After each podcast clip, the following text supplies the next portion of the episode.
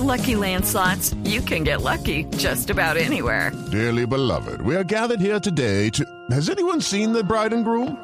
Sorry, sorry, we're here. We were getting lucky in the limo and we lost track of time.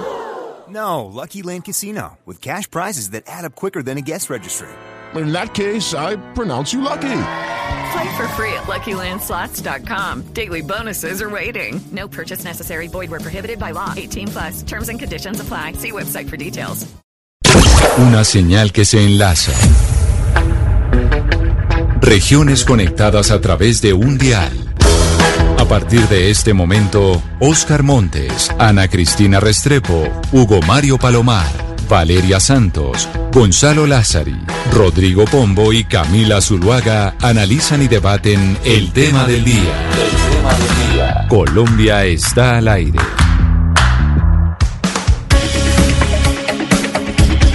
Son las 12 del día, 16 minutos. Seguimos aquí en Mañanas Blue cuando Colombia está al aire y ahora nos adentramos en nuestro tema del día, que yo creo, doctor Pombo, que usted y yo y muchos oyentes y los miembros de la mesa de trabajo vamos a aprender al respecto, porque hay debates que se están dando a nivel internacional de los cuales no tenemos información acerca del lenguaje que debemos utilizar, de por qué se están llevando a cabo esos debates, cuáles son los derechos que se contraponen unos y otros. Así que está listo eh, para aprender y para tener cuidado también en la forma en, eh, en la que nos expresamos referente a estos temas?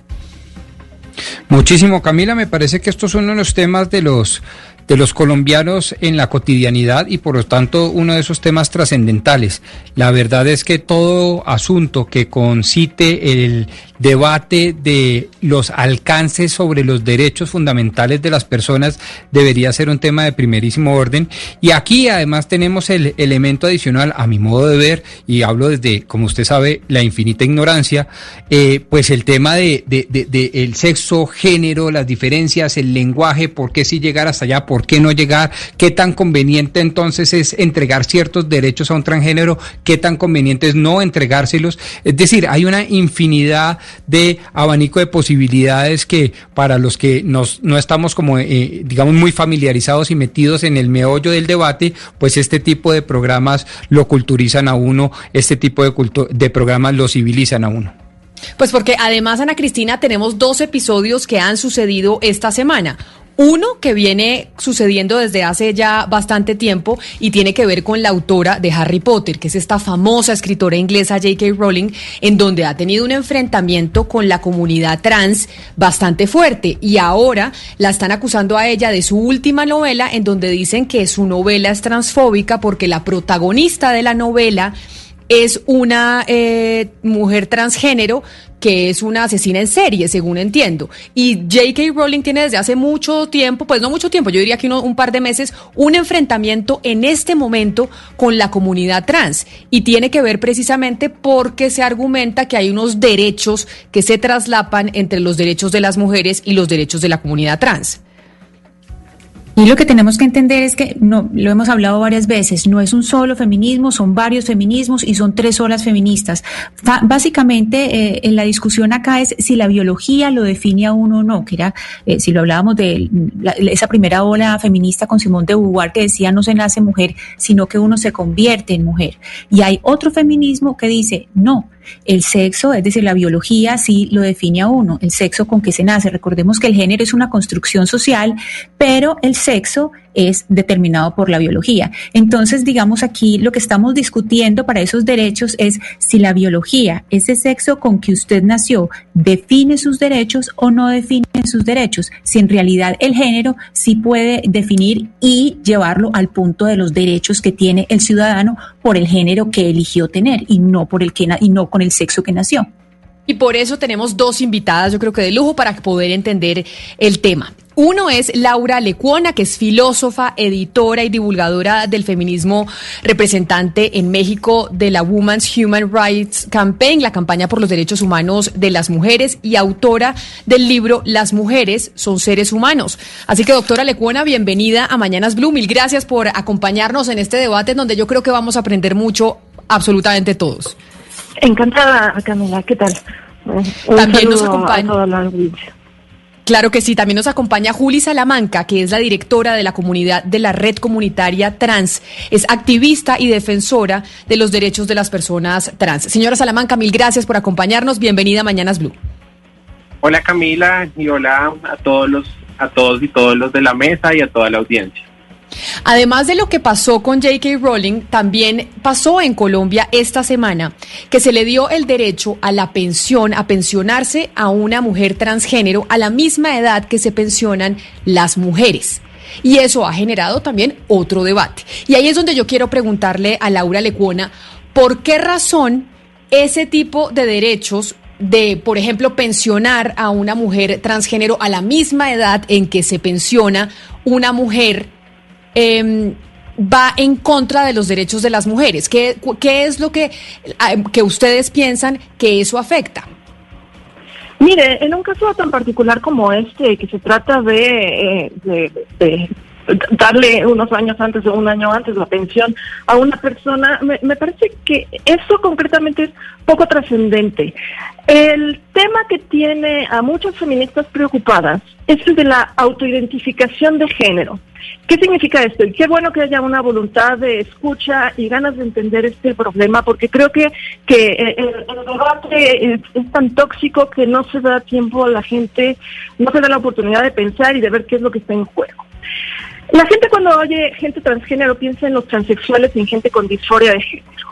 Eso parece ser que ya no es criterio de nada, porque el actual movimiento por la identidad de género o el actual transactivismo, que, cuidado, yo no lo equipararía a la comunidad trans, porque hay mucha gente trans que no estoy de acuerdo con esto de lo que voy a hablar, eh, lo que impulsan es algo que se llama autoidentificación de género, que en realidad significa que cada uno puede decidir de qué sexo es. Entonces, si una persona sin ningún tipo de disforia, sin ningún sentimiento de que su cuerpo, ni, ningún rechazo a su cuerpo, una persona común y corriente llega a un registro civil. Esto ya pasa en lugares como la Ciudad de México, en Argentina, en, varios lugares del mundo, porque es algo que, que está, está ocurriendo de verdad internacionalmente. Bueno, llega al, registro civil y dice, yo me siento mujer, por lo tanto soy mujer con todas las de la ley y con mucha facilidad administrativa le entregan un acta de nacimiento que dice que esa persona, porque así lo siente, es mujer.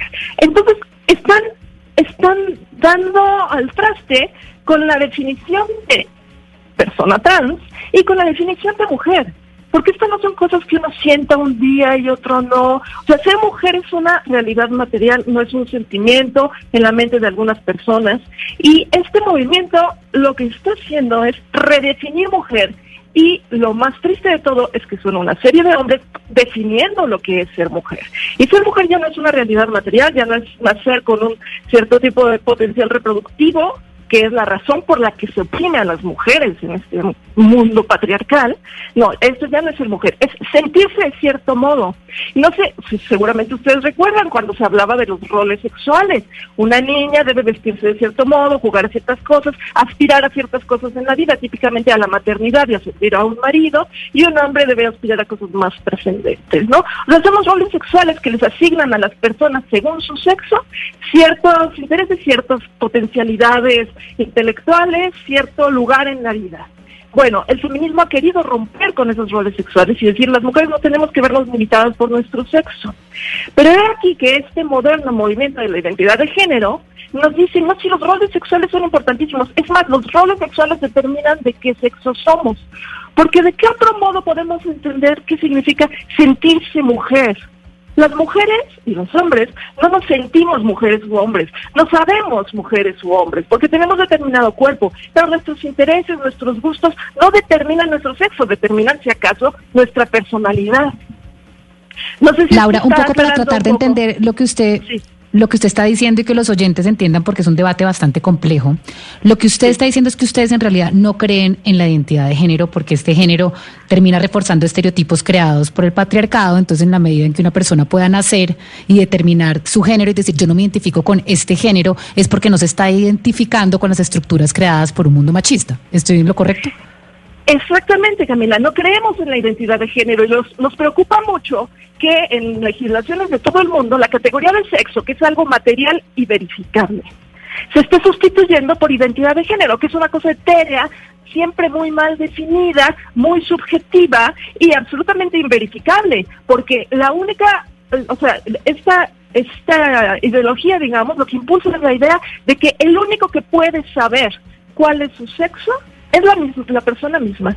No hay ninguna manera de verificarlo externamente. Entonces, esto da lugar a muchas trampas por parte de hombres que no son transexuales, son hombres que simplemente llegan y dicen, yo me siento mujer, por lo tanto soy mujer, y si es un hombre, por ejemplo, y esto ha pasado en varias partes del mundo, no estoy exagerando, no estoy alarmando inútilmente, un hombre encarcelado por violencia sexual dice, ah, no, yo me siento mujer, entonces eh, eh, merezco o tengo el derecho de estar en la cárcel de mujeres. Y llevan a ese señor porque dice que se siente mujer, signifique eso lo que signifique, el señor dice que se siente mujer, por lo tanto es mujer con todas las de la ley, y la llevan a la cárcel de mujeres, donde todas las mujeres presas quedan expuestas. Entonces, por el deseo de un señor o el capricho de un señor, que insisto, no es transgénero y por supuesto tampoco es mujer, simplemente dice sentirse mujer, por el capricho de ese señor, todas las mujeres presas quedan expuestas y sus derechos, bien, gracias.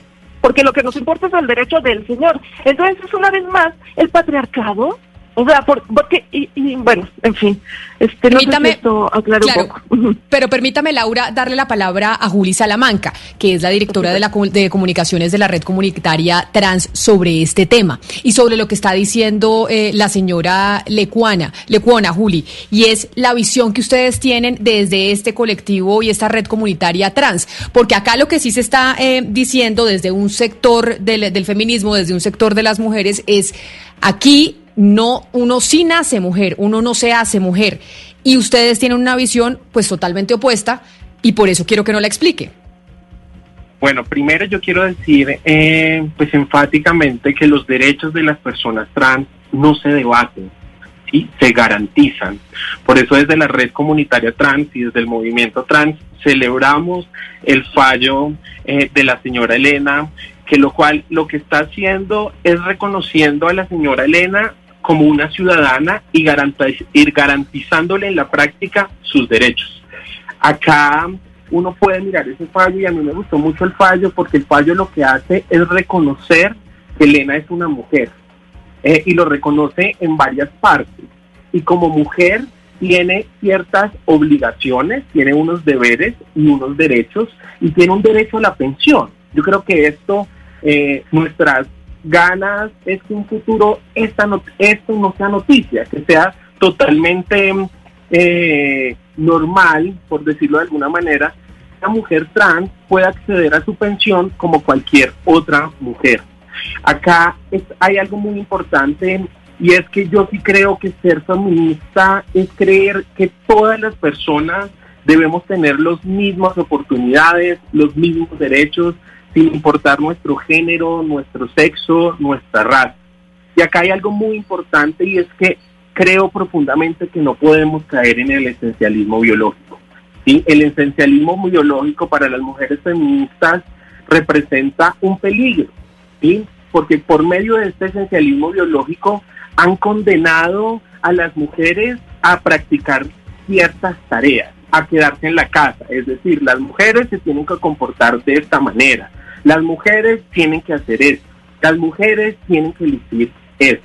Entonces yo sí creo que es importante que saquemos la discusión del esencialismo biológico y que construyamos un movimiento en el que tengamos en cuenta que el feminismo tiene que ser interseccional. El, el feminismo se opone totalmente a este esencialismo biológico eh, y creo que es muy importante hablar acá pero eh, Juli, yo déjeme, yo la interrumpo porque ahí cuando usted habla del esencialismo biológico, yo escuchando a Laura Lecuona, es básicamente lo que dice ella, y no sé si lo he interpretado bien, es una vez más los hombres definen quién es mujer y quién no. Una vez más, entonces, si no es la biología la que define que, quién es mujer y quién es hombre, al final entonces los hombres van a terminar definiendo que ellos pueden ser mujeres. ¿Me explico? que es lo que seguramente le entendí a Laura. Y Camila, yo creo que acá hay que dejar algo muy claro y es salirnos de esa idea de que las personas trans somos un disfraz o que somos un hombre. Yo nací con pene, pero nunca he sido un hombre. Y tenemos que salirnos de esa imagen y de esa idea de que las mujeres trans hoy nos levantamos con la idea de ser mujeres y mañana nos quitamos esta peluca y somos hombres. No, porque esto no son opiniones inofensivas, son opiniones que se materializan en la práctica en violencia sobre la vida de las personas trans. Y Camila, a mí lo que me parece muy peligroso es que al escuchar muchas eh, opiniones de las personas antiderechos, de las personas trans, al escuchar también argumentos de la policía y al escuchar argumentos eh, de muchos de los asesinos de las mujeres trans en Colombia, apelan al mismo argumento y es que las mujeres trans no son mujeres, que nunca vamos a llegar a ser mujeres y que no tenemos una vagina. Entonces acá creo que no son opiniones inofensivas. Y quiero hacer un contexto pequeño. Ayer la Defensoría del Pueblo acá en Colombia saca una alerta. Y saca una alerta porque en Colombia, desde enero a lo que va eh, del año, han asesinado a 63 personas. De entre esas 63, nosotras hemos registrado 27 mujeres trans asesinadas por ser trans. Entonces creo que ese argumento eh, no es algo inofensivo, no es un enfoque inofensivo. Y repito, salgamos de esa idea de que las personas trans eh, hoy somos mujeres, pero mañana somos hombres, o mañana queremos ser un unicornio. Esa idea que nos están vendiendo, eh, volviendo un chiste o volviendo algo efímero nuestra identidad eh, Juli, Juli, pero es que yo creo que aquí lo que estamos haciendo es teniendo precisamente una discusión para entender, es decir, no, no estamos llevando la discusión al punto de hacer una burla, sino que todo lo contrario, con usted y con la señora Lecuona, lo que estamos tratando es, es de entender un poco mejor. Basado, basado en lo que nos viene diciendo hace un rato la señora Lecuona, ella, pues según lo que yo le entiendo, es que la biología es el factor determinante en el ser humano y le entiendo su punto de que los hombres eh, pues de que las mujeres trans eh, no, no sea eh, una, no signifique que los hombres sigan rigiendo, pero es que también hay hombres trans. Hay mujeres que deciden que nacen con un sexo, eh, que nacen mujeres, pero que quieren ser hombres y son hombres trans, no solamente hay mujeres trans. Eso por una parte. Y por otra parte, la ONU, las Naciones Unidas reconocen y aceptan a la población trans. Hay una aceptación que ya está dada. Entonces yo le quiero preguntar su argumento, cómo se inscribe en el reconocimiento de derechos a las personas trans o que no se les reconozcan definitivamente ni a mujeres ni a hombres trans. Esto se le está preguntando a Julio o a mí, perdón. A usted, señora Laguna. Ah, ah, a mí. Sí, bueno, a ver. Sí, señora. Eh, sí, también quisiera responder un poco y aclarar algo de lo que dice Julio, porque me parece que hay ahí de lado unas acusaciones que son un poco injustas eh, y, y, empiezan a, digamos, enturbiar el debate, ¿no? Yo no estoy negando derechos de las personas trans, a una vida libre de violencia, a seguridad laboral, seguridad médica, vivienda, etcétera, etcétera. Ninguna feminista hace eso. Eh, y Juli misma ha dicho que eh, estos casos dramáticos y, que no deberían haber, no deberían suceder de asesinatos a personas trans fueron porque se, porque se trata de personas trans. Y justo lo que estoy diciendo, lo que pasa con la autoidentificación es que ni siquiera la definición de persona trans queda, queda clara. Cualquier señor que diga yo me siento mujer accede por, como por arte de magia, a las conquistas de la gente trans y también a las conquistas del feminismo para las mujeres. Cuando habla de esencialismo biológico, tienes tú toda la razón, Camila, en que es una cosa que las feministas combatimos. El esencialismo biológico es lo que nos tiene en una situación de opresión en un mundo patriarcal. Eh, pero en este debate parece ser que reconocer la existencia de la biología ya es esencialismo biológico, cuando justamente no. Las feministas reconocemos que hay una biología y, y sabemos que la definición de hombre y mujer viene dada por la biología cuando un niño nace, inmediatamente se sabe, a menos que sea uno de estos casos excepcionales de persona con alguna condición intersexual, que son muy excepcionales, inmediatamente se sabe si es niño o niña. Y su personalidad puede ser la que sea. Las feministas aspiramos a un mundo en el que la personalidad de niñas y niños pueda desarrollarse libremente sin los constreñimientos de los roles sexuales, que es todo lo que, que, le he dicho que estamos que combatimos las feministas, y que la idea de que mujeres sentirse mujer, pues termine esencializando justamente, ¿no? Entonces, bueno, yo por supuesto que las feministas eh, defendemos los derechos básicos de todas las personas. Ninguna feminista diría lo contrario. Pero cuando un hombre, por decirse mujer, eh, eh, pretende que se le dé acceso a todos los espacios pero, pero, pero, de mujeres, ahí es cuando decimos, esto no, no está bien, espérense tantito. Yo tengo una pregunta porque ustedes piden todo el tiempo pues que no caigamos en este dogma y que ustedes quieren ser escuchadas y que el debate se tiene que dar, digamos, en un en franca lid, como con los argumentos que son. Pero yo la escuchaba y he tratado de entender el tema de la identidad de género, los temas profundos, pero usted cae una vez más y otra vez y otra vez en el argumento de que estas, esta comunidad es como si estuviera basada de hombres impostores y hombres que quieren aniquilar a la mujer, en vez de, ver a la gran mayoría como personas, un segundo, en vez de ver a la gran mayoría de esta comunidad como personas vulnerables, excluidas, maltratadas por la sociedad y por su familia. Entonces es la parte que yo no entiendo, ¿por qué a partir de la mala fe? Me permite, me permite aclararle, porque me queda claro que no ha entendido nada. Yo he insistido, hombres impostores, no estoy hablando de gente trans. La autoidentificación también da al traste con la definición de lo que significa ser trans. Y esta historia de las personas oprimidas que sufren con su cuerpo, etcétera, etcétera, también tenemos que borrarla de un plumazo, porque la gente que ahora nos dicen que es trans y que vemos en distintas partes del mundo son hombres heterosexuales sin ninguna disforia que de repente dicen que son trans y ya se vuelven ellos los portavoces de un movimiento que no les corresponde. La gente transexual también está muy enojada con esto que está pasando, o gran parte de la gente transexual, porque no los representan y no están velando por sus derechos, están invadiendo espacios y están eh, eh, ilegítimamente adueñándose del movimiento feminista, por ejemplo, del movimiento trans, del movimiento LGBT. Y no estoy hablando de comunidad trans, estoy hablando de hombres sin ningún tipo de disforia. Los hombres mienten, eso lo sabemos. Los hombres pueden ser violentos, eso lo sabemos. No todos los hombres, por supuesto. Pero quiero subrayar que yo no estoy hablando de gente trans, estoy hablando de lo que esta ley de autoidentificación permitiría porque no habría ningún control sobre quién realmente puede acceder a la etiqueta de trans. No estoy hablando de la comunidad trans.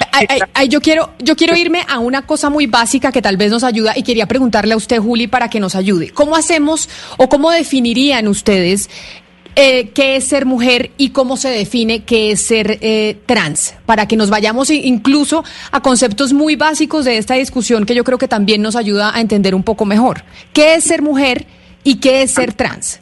Camila, pero antes de darle esta definición, yo creo dos cosas. Primero, creo que eh, Laura podría estar cayendo en el juego del patriarcado al estar metiéndose en cuerpos que no le corresponden, ¿sí? regulando qué es y qué no es mujer. Eh, y como creo que el patriarcado se ha encargado de toda la vida meterse en el cuerpo de la mujer y decirle cómo tiene que lucir, qué se tiene que poner para que no parezca tal, que se ponga, que se quite, que se ponga, y como que, y eso creo que está haciendo el sector eh, de, las, de las personas antiderechos de las personas trans. Se está metiendo en el cuerpo de las personas trans y según su criterio están decidiendo si es una mujer o si es un hombre. Cosa que pasaba mucho acá con el, con el eh, decreto pico y género. Si cualquier persona en la calle, eh, cualquier policía, según su criterio, según la imagen que ven, podría decir si soy una mujer o si soy un hombre. Entonces una mujer que se escapa de, eh, todas estas eh, preconcepciones y lo que espera el mundo de ser mujer, que se corta el pelo, que está totalmente calva, entonces para los ojos de estos sectores no sería tan mujer. ¿Sí? Y creo que entonces con la tendríamos algo de acuerdo, entonces ella es muy enfática que dice eh, que no es con las personas trans, entonces nosotras eh, creo que estaríamos del mismo lado diciendo, sí, nosotras también denunciamos y denunciaremos a personas que se quieran hacer pasar por nosotras, que se quieran apropiar de nuestras luchas para ganar ciertos eh, privilegios. Creo que la discusión ahí estaríamos del mismo lado. Acá lo que no podemos permitir, eh, Laura eh, y a toda la audiencia, es que las personas sigan metiéndose en los cuerpos de las personas trans. Acá en Colombia el contexto cuál es. En ese momento una persona trans puede ir a la notaría y puede solicitar el cambio de nombre y el cambio del componente sexo, porque acá la Corte Constitucional reconoce la autodeterminación de la persona. ¿Y qué quiere decir Claro. la autodeterminación de la persona? Que yo- ¿Cuál es la prueba reina para la autodeterminación? Y lo dice la Corte Constitucional, que la persona lo diga. Y acá vuelvo a hacer enfática. Claro, la voluntad, la voluntad, Juli. Pero no- permítame. Per- permítame, Juli, porque eh, gracias a lo que usted acabó de decir, que ciertamente para ubicar a nuestra invitada, la doctora Laura Lecuona, allá en México, pues son decisiones judiciales de nuestro máximo tribunal constitucional. Eh, pero yo quisiera hacer una pregunta y me perdonará porque soy declarado, confeso, ignorante en todos estos temas. ¿Por qué debe haber, a su juicio, un, eh, digamos, un control en materia de género, profesora Laura. Y se lo pregunto porque hasta donde yo puedo entender de este tema, eh, tanto el feminismo como el movimiento trans, como la comunidad LGTBI, parten de un, supuesto filosófico elemental, pero de un poder brutal, y es la libertad. En últimas, lo que está en juego son los derechos fundamentales, pero dentro de ellos resalto y subrayo el de la libertad. Y en ese sentido la pregunta es por qué un Estado a través de la ley, de su constitución, de su reglamento, tiene que controlar la materia del género. Eh, sí, a ver. Bueno, primero una disculpa porque es el momento, eh, me parece que yo creía estar hablando con Camila, pero alguien ya me aclaró que, que era Valeria quien me estaba haciendo esa acusación, porque y, sí me desconcertó porque Camila había mostrado como bastante comprensión de lo que estaba pasando y dije que y ahora qué pasa. Eh, antes de pasar a lo que me pregunta, perdón, pero es que sí, que me parece necesario eh, defenderme de ciertas acusaciones. Es que esto es eh, es insólito que Julia esté diciendo que yo pretendo meterme en el cuerpo de la gente. Y caracterizar de esa manera lo que estoy diciendo es una manera muy tramposa de hacerlo. Claro que no me quiero meter en el cuerpo de la gente, pero la gente nace con un cuerpo y en una y en una este, especie sexual como la nuestra hay dos cuerpos, hay dos tipos, grandes tipos de cuerpo posible, que es un cuerpo masculino que produce gametos pequeños, o sea, espermatozoides, y un cuerpo femenino que es el que produce gametos grandes, o sea, óvulos. Somos una especie sexual. No estoy diciendo que nuestra meta en la vida sea reproducirnos, pero somos una especie que se reproduce sexualmente. Ese es un hecho contra el que no tenemos nada que hacer. Y no, o sea, la biología no es algo con la- contra lo que nos tengamos que pelear. Sí debemos buscar derechos, garantizar los derechos y las libertades de todo mundo, independientemente de su sexo, independientemente de los gustos que tenga y de cómo se identifique o de cómo le guste vestirse. Ninguna feminista está pretendiendo imponerle cierto modo de vestir a la gente o que se pinte el pelo de cierto modo o que se vista así o asá. Eso es lo que es el patriarcado, que nos dice, ah, si eres mujer debes ponerte vestido, debes traer el pelo largo, las uñas pintadas, tacones, ¿no? Entonces una mujer como yo, que se aparta de esos cánones, entonces ya no es, por supuesto, ya no es femenina, porque eso de lo que estoy hablando es la feminidad, pero además es, menos mujer que la otra. O sea, contra estas ideas de, de, que ser mujer es ser femenina o ser hombre es ser masculino, contra estas ideas está en pie de lucha desde siempre el feminismo.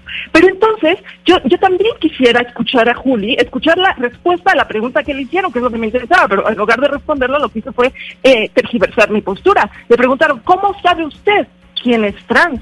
¿Cómo define usted qué es mujer? Eso sería lo interesante. Y dice que, eh, que ellos estarían también, eh, también se opondrían a que alguien eh, ilegítimamente quisiera abusar de estos, de estos derechos que hubiera conseguido la gente trans, pero no sé si Juli sabe que en todo el mundo, a raíz de los principios de Yogyakarta, se está imponiendo, se está impulsando la idea de que ser mujer es decirse mujer. Entonces, ¿cómo van a, cómo van a controlar esto? Pero ahí yo quiero preguntarle- dice, eh, las motivaciones no importan. Si alguien se dice mujer según estas leyes, lo es y punto. Pero ahí yo, pero ahí yo quiero preguntarle a Juli, y yo sé que usted quiere intervenir y responderle, Juli, a Laura, porque se lo digo con toda la sinceridad, acá yo estoy en una absoluta confusión. Entonces, ¿qué es ser mujer? O sea, ser mujer, ¿qué es? Si ya nos han dicho, ser mujer no es ponerse tacones, ser mujer no es ponerse falda, ser mujer no es ser mamá. ¿Qué es ser mujer? Porque entonces es que yo me sienta mujer, pero entonces sentirse mujer es sentirse qué? O sea, yo creo, Camila, que ser mujer no es un cuerpo homogéneo, ¿sí? Y lo tenemos que desligar de lo que tenemos entre las piernas. Sí, por eso le preguntaba a Laura que si a una mujer le extirpan el útero o le da cáncer de seno o de ovarios eh, y se los quitan, esta mujer dejaría de ser mujer según su lógica. Eh, Claro yo creo que no, que claro que no. Listo, entonces ahí estamos de acuerdo. Ahí eh, algo estamos de acuerdo que bueno. Eh, pero lo que sí creo es que ser mujer no es un cuerpo homogéneo ni hay una regla de ser mujer, ¿sí? Las violencias que sufren las mujeres cisgénero nunca van a ser igual a las violencias que sufren los eh, las personas trans, las mujeres trans, y en eso también estamos de acuerdo que es tanto así la diferencia que hasta nos matan de maneras diferentes por la violencia del sistema patriarcal. Entonces, cuando usted me dice que es ser mujer, yo le respondería desde mi desde lo que soy yo, y es que gracias al feminismo yo me puedo ver al espejo y pude hacer las paces con mi cuerpo, ¿sí? Y pude reconocer que soy una mujer con una espalda grande, que me salen pelos, que me alejo de todos estos estereotipos de lo que la sociedad espera de una mujer, eh, y eso sería. Pero acá lo que yo quiero también dejar claro es que los cuerpos de las personas trans están constantemente hipervigilados. Por Claro, pero Juli, es que yo, es que como yo soy mujer, yo, o sea, yo Camila Zuluaga soy una mujer, entonces ahora me estoy confundiendo y por eso les quiero preguntar a las dos, tanto a usted como, como a Laura. Y es, usted dice, ser mujer es sentirse mujer, pero ¿qué significa sentirse mujer? Y, ahí- y yo ahora le pregunto a Laura, ¿qué es ser mujer? Porque entonces ahora estamos en esa confusión. Usted dice, ser mujer es si yo me identifico como mujer y me siento mujer, pero ¿se identifica con qué? ¿Qué es ser mujer? ¿Es identificarse con qué tipo de cosas? Claro, es que no creo que Eh, me- sea me- me- estaba preguntando a mí, creo que, no, creo que no es identificarse con cualquier tipo de cosas. Yo creo que es identificarte, o sea, es construirte como se te ha dado la gana sin seguir una norma que es lo que la sociedad pretende que sea la mujer, que se vista de tal manera. ¿sí? Acá nunca vas a escuchar por parte mía que ser mujer es tener una vagina, porque eso no eh, es únicamente lo que hace a una mujer cisgénero. ¿Sí? Y vuelvo al ejemplo, yo nací con pene, pero nunca he sido hombre y me he construido como una, como una mujer. Creo que también eh, esta carga que le hemos dado a lo que tenemos entre las piernas, adjudicándoselo a unos géneros, tiene que salir eh, eh, de esta discusión. ¿sí? Por eso yo hablaría que ser mujer no es, como lo decía Laura, ponerse tacones, ni usar un lipstick, ni nada de eso. Si puedes ver, yo me he construido como una mujer alejada de todo eso. Y para los ojos de mucha gente podría ser, eso es un man con lipstick. ¿sí? Y eso, por eso son tan peligrosos este tipo de declaraciones, porque cuando salgo a la calle eh, y en un país como Colombia, donde han asesinado 27 personas trans, este tipo de posturas no son inofensivas. Y ahora, Laura, quiero hacerle usted esa pregunta, porque eso es lo que nos dice Juli de su definición de ser mujer, y es de sentirse mujer, y ahora la definición suya de qué es ser mujer. Porque pues nacimos todos, o yo chiquita, nos educaron aquí en Colombia, país conservador, que pues ser mujer sí está eh, em, relacionado con el sexo con el que usted nace. Eso fue con lo que nosotros nacimos y como nos educaron. Juli nos dice, no, ser mujer no es eso, no tiene relación con el sexo. Ser mujer es como usted se siente. ¿Qué, cómo- qué es sentirse mujer? Cada uno tendrá su propia definición. Yo le pregunto a usted, ¿qué es ser mujer para ustedes? Ser mujer es ser eh, una hembra de la especie humana, que es una persona con cierto potencial reproductivo que puede darse o no darse, ciertas células, ciertos cromosomas, cierto tipo de cuerpo. En estos tipos de cuerpo, por supuesto que hay variaciones. Hay mujeres de cadera grande, hay mujeres de cadera chica, hay mujeres más altas, mujeres más bajas, y todas ellas son mujeres. Eh, este, a ver, también las feministas luchamos porque nuestra capacidad reproductiva o nuestros genitales no definen nuestro lugar en la vida, justamente de eso se trata. Pero resulta que nuestra capacidad reproductiva y nuestros genitales sí definen nuestro sexo define nuestro sexo, punto. El, el sexo no tendría que ser tan trascendente para nuestro- nuestra posición en la sociedad, pero es algo que... Claro, doña Laura. es- que es algo, no, no, este, me, me- permiten terminar la idea, ¿no? O sea, no podemos abstraernos de esa realidad. Y el feminismo lucha porque esa, ese sexo con el que nacemos no marque nuestro destino tengamos toda esta libertad de la que habla Juli, de ser, de formarnos como personas, de, de perseguir ciertos intereses, de tener esta li- libertad de ser. Eso es lo que perseguimos, pero las mujeres en el mundo no gozan de esa libertad. En algunas partes del mundo gozamos de más libertades, pero veamos qué pasa con niñas, por ejemplo, en Nigeria, a las que les hacen ablación genital femenina. A esas niñas no les preguntan cómo se identifican. A las niñas a las que violan, en, a las niñas que murieron hace unos años en un incendio en Guatemala, nadie les preguntó cómo se identifican, a las víctimas de trata en el mundo, que son en su inmensa mayoría niñas, niñas, mujeres de la especie humana, menores de edad, niñas y mujeres, que son la inmensa mayoría de las víctimas de trata, los padrotes no les preguntan, oye, ¿cómo te identificas? Ellos saben inmediatamente que son mujeres y por lo tanto, en su óptica patriarcal, que son violables. Entonces, a ver, no nos hagamos tontos, todos sabemos qué es ser mujer o qué es ser hombre. O sea, yo creo, yo creo que acá... la, explicación me, me, parece perfecta y muy pedagógica y le agradezco porque quienes... Pero permítame, Pombo, porque creo que Juli iba a decir algo. Creo, discúlpeme que yo lo interrumpa. Juli, ¿usted iba a decir algo? Sí, yo creo que primero también tenemos que dejar de pensar eh, que la carrera, sí, como que la lucha por los derechos humanos no es una competencia por quién ha sido más discriminada o no ha sido menos discriminada. Acá nos tenemos que parar que las violencias que sufren las mujeres y género, las violencias que sufren los hombres trans, las mujeres trans son totalmente diferentes, pero eso no nos excluye ni nos tiene que dividir para luchar contra la opresión.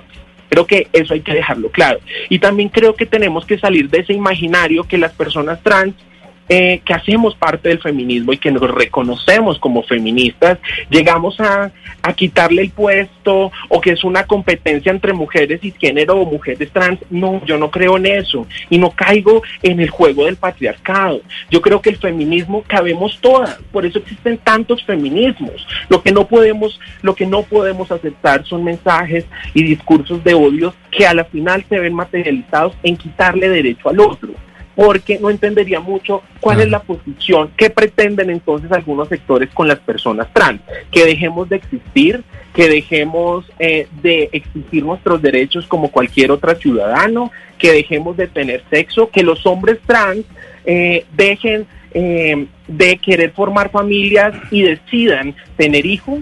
entonces creo que esa debe ser la discusión.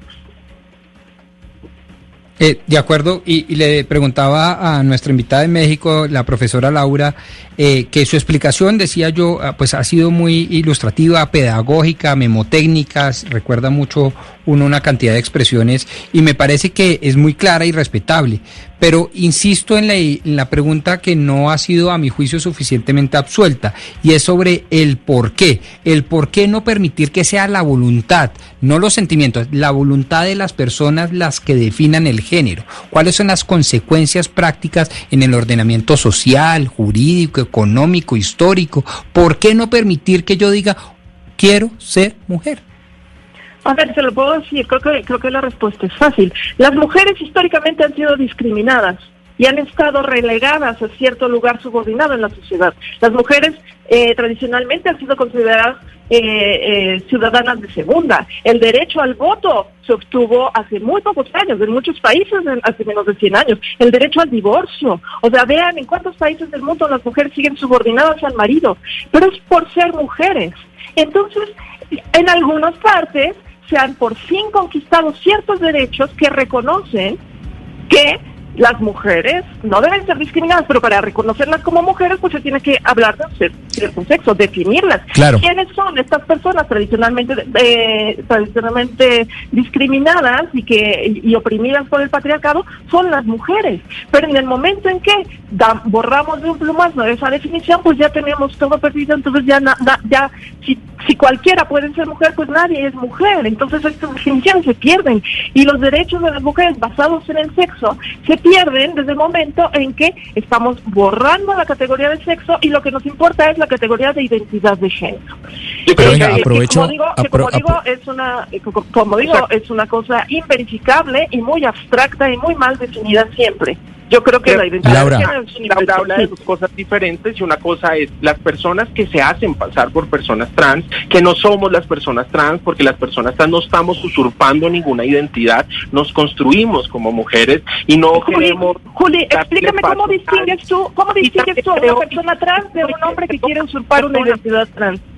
Perdóname, pero es que acá nadie puede ser una policía del género. Tú no puedes estar. Entonces no los distingues. Tú no, puedes no, yo no soy una policía del género. Yo no soy una policía del género. Tú no Soy una puedes mujer estar- que lucha por los derechos de las mujeres basados en el sexo. En contexto. Tú no puedes estar acá persiguiendo a las personas por según tu criterio que es hombre y que ser mujer, porque eso pasó acá en Bogotá y en muchas partes del mundo con el pico y género. 24 personas fueron discriminadas y violentadas en los supermercados porque para los celadores y los policías las personas trans no cumplían con lo que es ser mujer y que es ser hombre. Entonces Juli. yo sí creo que que alejémonos de esto y además que creo que tu postura también va encaminada un poco a decir que haber nacido con pene nos da privilegios. Entonces, para esa pregunta, yo sí quisiera preguntarle, ¿por qué las mujeres trans no estamos en puestos de poder si el pene nos ha dado privilegios, como lo dicen muchas, eh, muchos sectores? ¿sí? ¿En qué lugares nos encontramos las mujeres trans en este momento? La mayoría se encuentra en situaciones de pobreza absoluta. O en Blue, ¿cuántas mujeres trans hay como periodistas? ¿O cuántas mujeres senadoras hay como periodistas? ¿O cuántas estudiantes trans hay en la Universidad Javeriana? ¿Sí? Creo que también, y vuelvo a ser muy enfática, esta no es una carrera por quien ha sido discriminada. Eso no nos tiene, ¿sí? Yo reconozco que nuestras, las violencias que Juli, las le, le pregunto, muy le, distintas. le pregunto, escúcheme. Dime. Sí, no, es que, es que estamos todo el tiempo, bueno, llevamos varios minutos hablando de las mujeres trans y de los derechos de las mujeres y de las mujeres trans, pero le pregunto por los hombres trans. ¿Para usted un hombre eh, trans debería renunciar a sus derechos eh, como mujer? Pero, o sea, como es que acá es la discusión. Cuando un hombre trans decide ser padre, entonces se le sataniza. Y eh, porque entonces no entendemos que un hombre se desprenda de su masculinidad y decida quedar embarazado. ¿Sí? Entonces acá vamos a, a pensar que este hombre, como hombre, que los hombres pueden quedar embarazados porque los hombres trans son hombres, entonces no pueden tener los derechos eh, con los que cuenta una mujer que decide quedar embarazada. ¿Sí? ¿Cuál es la discusión? Juli, yo creo que mi compañero Hugo Mario Palomar se, se, se refiere también a la noticia que se dio a conocer esta semana sobre el fallo del tribunal sobre la pensión. Entonces, si se le da el beneficio a una mujer trans de pensionarse en- a la edad que se pensionan las mujeres, eso mismo debe pasar con un hombre trans, es decir, que se pensione entonces a la edad en que se pensionan los hombres. Es Pues claro. creo que hacia allá va la pregunta.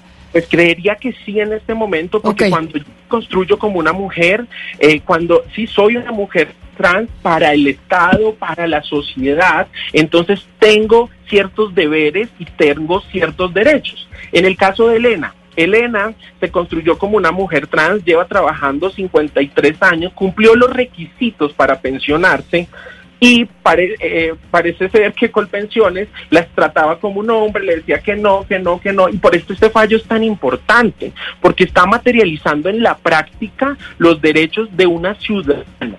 ¿Sí? Y la Corte es clara en un párrafo porque dice, la, la señora Elena es una mujer, ¿sí? Y no se le puede tratar como diferente. Acá la Corte Constitucional ha sido claro con la autodeterminación de las personas. Y para la audiencia que nos está escuchando, las, cualquier persona trans que quiera realizar el cambio de nombre y el cambio del componente sexo en su cédula puede acercarse a una notaría, hacer una declaración extrajuicio y realizarla.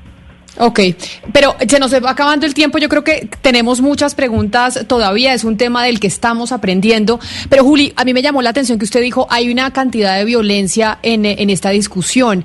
Y yo veía ayer a través de redes sociales y veía lo que ha pasado, por ejemplo, con J.K. Rowling, en que también hay una cantidad de violencia de parte de los colectivos trans a quienes se atreven a pensar distinto, a quienes se atreven tal vez a plantear la posición que plantea Laura Lecuona en esta, en esta discusión.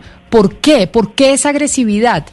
Yo incluso veía ayer uno diciendo es que al- a la que defienda no sé quién le voy a sacar las los ojos por perra y la voy a matar. Y, una, y, un bullying y una cancelación a quienes pues se atrevan a pensar, a pensar distinto. ¿Por qué?